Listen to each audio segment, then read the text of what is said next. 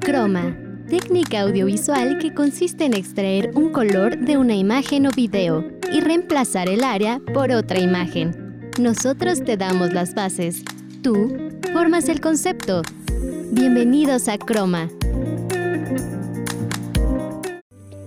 Hola, ¿qué tal? Bienvenidos a una emisión más de Croma. Mi nombre es Beatriz Andalón y este es nuestro episodio número 60 y estoy muy contenta de que se encuentren en una ocasión más con nosotros. El día de hoy les traemos mucha información que estamos seguros les va a gustar. Laura Castro en Para Maratonear nos platica sobre Falcon y el Soldado de Invierno y también en Agéndalo tiene una recomendación en la mente de un procrastinador. Emilia Lemus platicó con Shaira Díaz en ¿Y dónde anda? ¿Están listos? Iniciamos.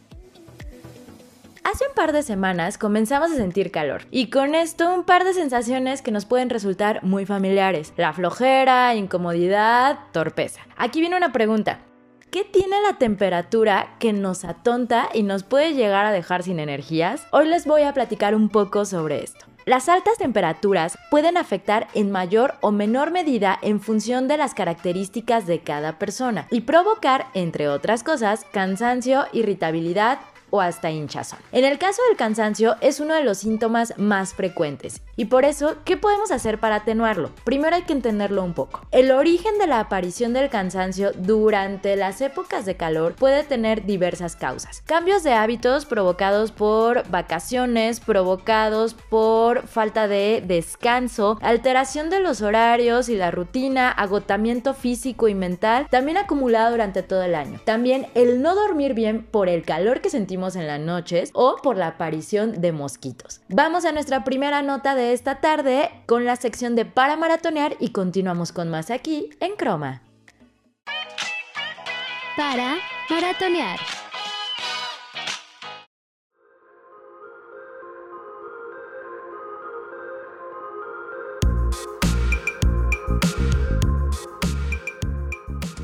El día de hoy, en Para Maratonear, te traemos una serie que estoy más que segura ya has escuchado hablar, y es Falcon y el Soldado de Invierno. Esta vez, Marvel nos trae la historia de los dos grandes amigos del Capitán América, y como no, si con ese final en Los Vengadores fin del juego, nos deja mucho que pensar. Esta serie estrenada en la plataforma Disney Plus busca explorar un mundo en el que los superhéroes Marvel viven en una realidad más asentada al mundo actual, con movimientos inéditos en el universo, desde abordar la terapia, la inmigración y hasta el racismo. Su sorprendente ángulo de drama realista para contar la historia de un hombre con alas y su compañero con un brazo de metal. No hay realidades alternativas ni grandes superhéroes de rayos mágicos, sino la realidad de dos superhéroes cualquiera, incluso secundarios como Sam Wilson y Bucky Barnes, mientras se enfrentan al mundo después de regresar del blip, es decir, cuando la mitad de la población mundial volvió a la realidad en el final de Vengadores Endgame. Una oportunidad que la serie usa para corregir viejos errores, reescribir la narración de una década y dar nueva vida a la franquicia, cuestionando lo que significa el Capitán América en un mundo en donde ya no está presente, pero sigue siendo necesario. Así que ya sabes de esta serie perfecta para maratonear en este fin de semana. Para Croma, Laura Castro.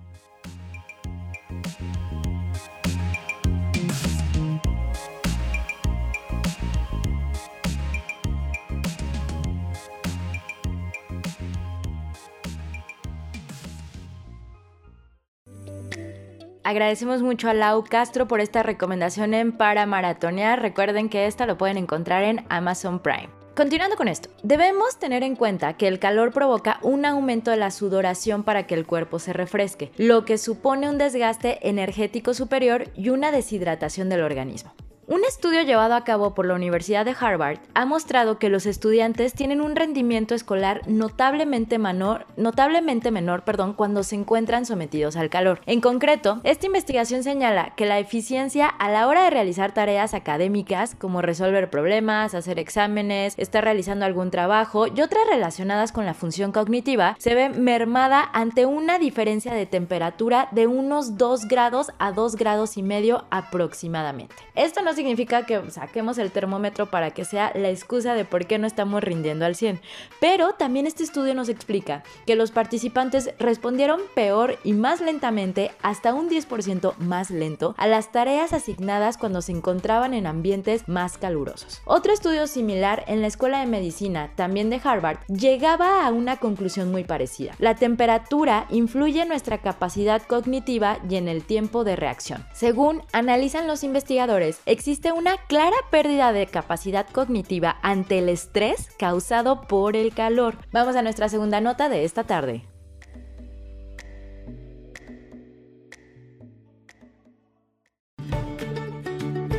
Agéndalo. El día de hoy en Agéndalo te traemos una TED Talk que estoy segura no te podrás perder. Se titula Dentro de la mente de un procrastinador, dirigida por Tim Urban. Y si no sabes qué significa la palabra procrastinador, a grandes rasgos, puedo decirte que es una persona que deja todo al último momento. Si te identificaste con esta pequeña descripción, esta charla es para ti. Tim nos da como ejemplo su propia tesis y cómo a pesar de tener un año entero para redactarla, la dejó para los últimos tres días lo que no tuvo un buen resultado. Pero, ¿por qué las personas dejan los pendientes hasta el último momento? Bueno, eso es porque prefieren tener gratificación instantánea, lo que evita que haya un equilibrio entre la diversión y hacer lo que realmente tiene sentido. Otro ejemplo bastante divertido es cuando él comenta que cuando procrastinas, tu mente está dirigida por un mono un animal cuyo principal objetivo es comer y dormir, dejando de lado a tu parte racional. Sin embargo, también existe otro tipo de procrastinadores, y son aquellos que realmente no ven las cosas con pánico. Al final de la charla, Tim nos dice que todos lo somos en cierto grado, pero debemos trabajar en mejorar eso, tal vez hoy o tal vez mañana. So the effects of procrastination, they're not contained, they just extend outward forever. Con audio de TED Talk para Croma, Laura Castro.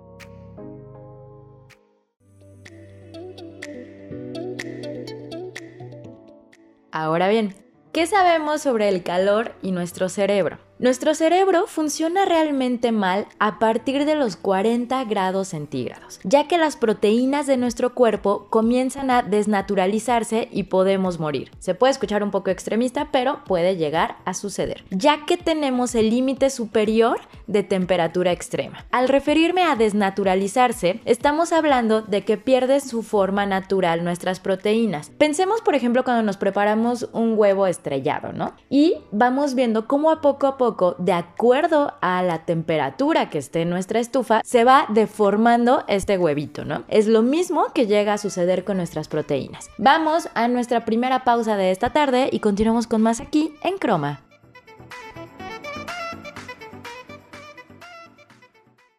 No te desconectes, en un momento seguiremos con más, aquí en Croma. Continuamos. Recuerda que estás escuchando Croma. Gracias por continuar con nosotros aquí en Croma esta tarde. Les quiero recordar nuestras redes sociales. Nos pueden encontrar en Facebook como Facultad de Comunicación UBAC y en Instagram como Comunicación UBAC. También cada uno de estos episodios los pueden encontrar en diversas plataformas de streaming de audio como Spotify. Ok, les platicaba cómo afecta la temperatura a nuestras proteínas y les ponía el ejemplo de cuando estamos preparando un huevito estrellado. Em, según este proceso, sabemos que la temperatura afecta a la fisiología celular, ya que modifica la manera en la que tienen de interactuar las proteínas. Por ejemplo, producen problemas en la señalización celular, lo que puede impedir que se activen ciertas reacciones metabólicas y también induce a la respuesta inflamatoria y hasta puede alterar el flujo que llega al cerebro. Aunque no se puede afirmar con rotundidad, cabe destacar que este mecanismo está relacionado con la capacidad cognitiva ante una fase de calor, ya que un cambio en el flujo sanguíneo puede suponer una variación en la capacidad metabólica de nuestro cerebro, lo que podría explicar la torpeza y el cansancio a la hora de pensar cuando tenemos muchísimo calor. No obstante, se dice que no se puede basar solo en este mecanismo porque no tenemos o no se tiene tampoco la certeza de que esto ocurra en temperaturas calurosas pero normales. Ahora, de todo esto que estamos platicando, también hay que pensar pensar que hay ciertas formas que podemos tener en nuestra rutina para ayudar a que el calor no nos afecte tanto. Les quiero contar algunas de estas, por ejemplo, la hidratación. Refrescarnos e ingerir líquido cada vez que el cuerpo lo pida es primordial. No solo nos conviene esperar a tener la sensación de sed, que ya sentimos la garganta reseca, que los labios ya están también resecos, no, hay que estar hidratando nuestro cuerpo, nuestro cuerpo, perdón, de manera regular. Vamos a nuestra entrevista de ¿Y dónde anda? En esta ocasión, Emilia Lemus platicó con Shaira Díaz.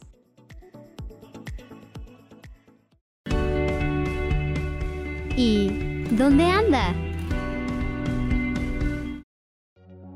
Hola, bienvenidos a todos los que nos están escuchando. El día de hoy nos encontramos con Shaira Díaz. Ella es licenciada en Ciencias de la Comunicación por parte de la Universidad Vasco de Quiroga. Shaira, muchísimas gracias por permitirnos hacerte esta entrevista. Quisiera saber cómo te encuentras el día de hoy. Hola Emilia, muy bien, muchísimas gracias por la invitación, muy emocionada de estar aquí. Me gustaría comenzar conociendo cómo fue tu experiencia fuera de la facultad. Sí, bueno, este, pues la verdad es que creo yo que estudiar ciencias de la comunicación, estudiar en la fue algo de lo que siempre me voy a sentir súper orgullosa. Creo que ya justo cuando uno sale de la universidad como que también es otra decisión, eh, decir, ¿sabes qué? Me voy a dedicar al periodismo, me voy a dedicar a la comunicación organizacional, voy a hacer diseño, voy a editar video, entonces bueno, como de todo un poquito y la verdad es que todo sirve y todo funciona más de lo que creemos y, pues yo hice eso, me fui por el camino del periodismo.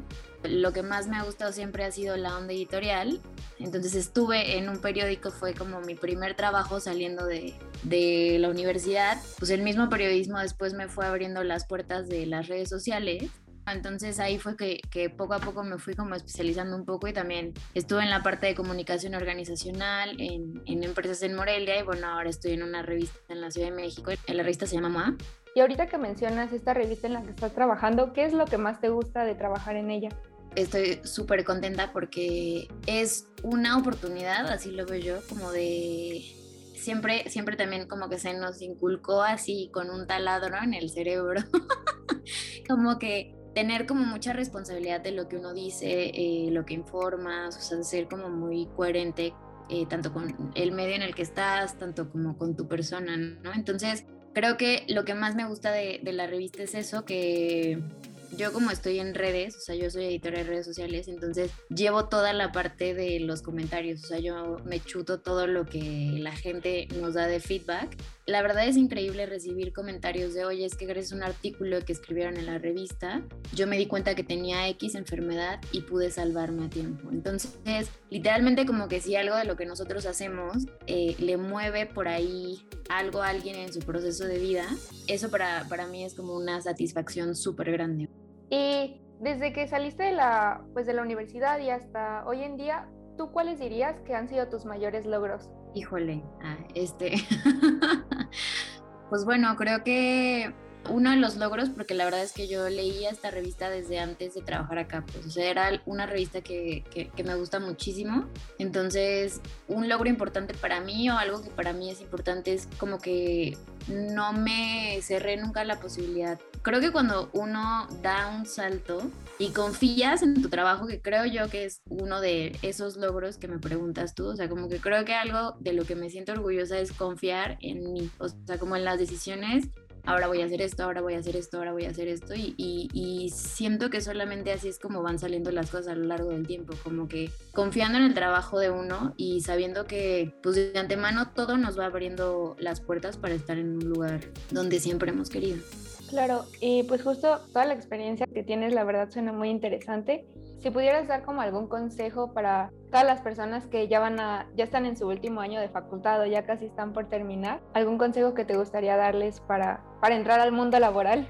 Sí, justo este, esto, o sea, creo que, que se arriesguen o que se avienten, porque esta parte de la confianza que te decía también anteriormente, la confianza que uno tiene en uno mismo es lo único que te va a llevar a donde quieres, o sea, como realmente creértela, realmente saber que tú puedes hacer eso y, sobre todo tener súper claro que, bueno, yo creo que esta vida no es tanto de conocimiento, sino es de actitud. A todos nos hacen falta muchísimas cosas por aprender, pero creo que cuando uno tiene la actitud y la humildad de preguntar cuando no sabe, de decir, oye, ¿sabes qué? Es que esto no lo sé hacer, pero puedo aprender. O sea, como que ser bien honesto con uno mismo y aventarse a, hacer las cosas con la mejor actitud, creo que es como una fórmula ganadora para que te vaya bien en cualquier lado en el que deseas estar. Y, o sea, como que al final de cuentas todo te va moldeando y todo te va a hacer un mejor profesionista al final de cuentas.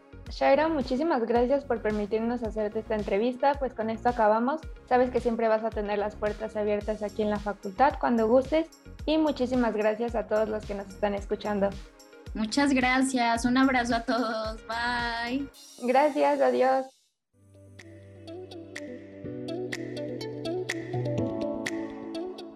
Agradecemos muchísimo a Shai Díaz por habernos brindado de su tiempo para realizar esta entrevista. Shai, te envío un abrazo enorme. También agradecemos muchísimo a Emilia Lemus por haberla realizado. Ok, otro de los consejos, actividad física, súper importante. La falta de ejercicio, aunque pueda resultar contradictorio, puede llegar a provocar fatiga debido a que el sedentarismo no genera tanta energía para afrontar los retos diarios. Por eso no debemos de dejar de practicar alguna actividad más suave si hace falta y evitando las horas calurosas si lo hacemos al aire libre. Vamos a nuestra segunda pausa de esta tarde. No te desconectes, en un momento seguiremos con más, aquí en Croma. Continuamos. Recuerda que estás escuchando Croma. Gracias por continuar con nosotros esta tarde aquí en Croma. En nuestro último bloque les continúo dando recomendaciones de qué podemos hacer para evitar los golpes de calor, para que lleguemos a este punto en donde nos sentimos con una super fatiga y también hacer como un resumen general de lo que hemos estado platicando el día de hoy. Lugares frescos. Elegir lugares a la sombra donde la sensación de calor disminuya. Esto nos ayuda a evitar la flojera y los golpes de calor. También si estamos en un lugar cerrado como nuestra casa, departamento, oficina, hay que tratar de mantener la ventilación ventanas y puertas abiertas para que nos ayuden a que esté circulando el aire. El descanso.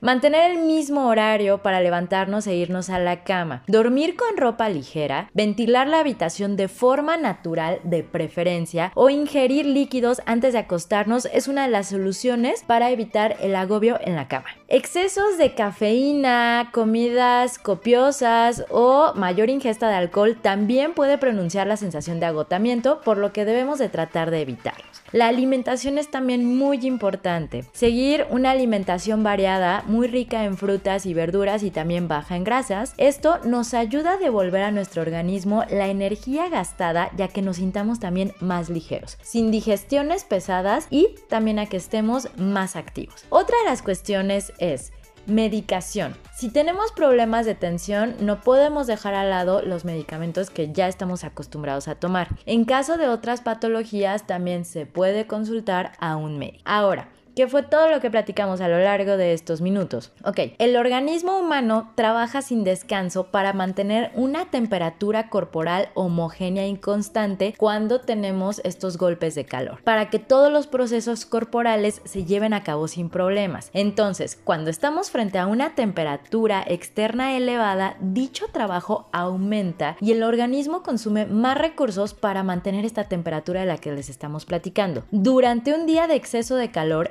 cuerpo produce varios ajustes para mantener la temperatura, como son los vasos sanguíneos se dilatan, que es lo que llamamos vasodilatación, con el objetivo de hacer fluir más sangre en la superficie externa corporal y refrescar, por decirlo así, el cuerpo. Así la sangre caliente se enfría liberando calor cerca de la piel. De hecho, este proceso es el que podemos explicar por qué algunas personas se sonrojan muchísimo cuando sienten calor. Por otro lado, el cuerpo también aumenta la sudoración corporal, ya lo platicamos en el bloque anterior, el cual enfría la piel tras evaporarse. Sin embargo, durante todo este proceso y debido al exceso de trabajo extra por el calor, el organismo también aumenta su ritmo cardíaco y su tasa metabólica, que es el número de calorías quemadas para funcionar con el objetivo de sobrevivir. ¿Qué es lo que se recomienda ante estas dos cosas? Uno, tomar muchísima agua y también consumir un snack o algo salado para contrarrestar la pérdida de sodio.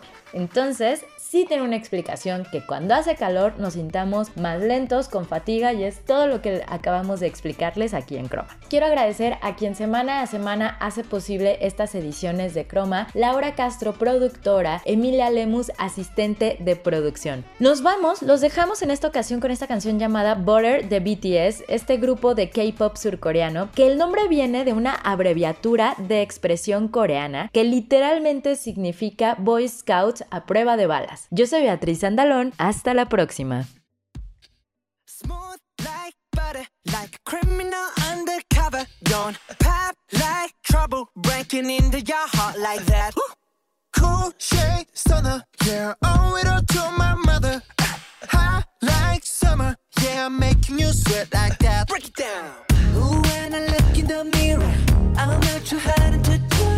I got the superstar glow, so ooh, do the boogie. A side step right left to my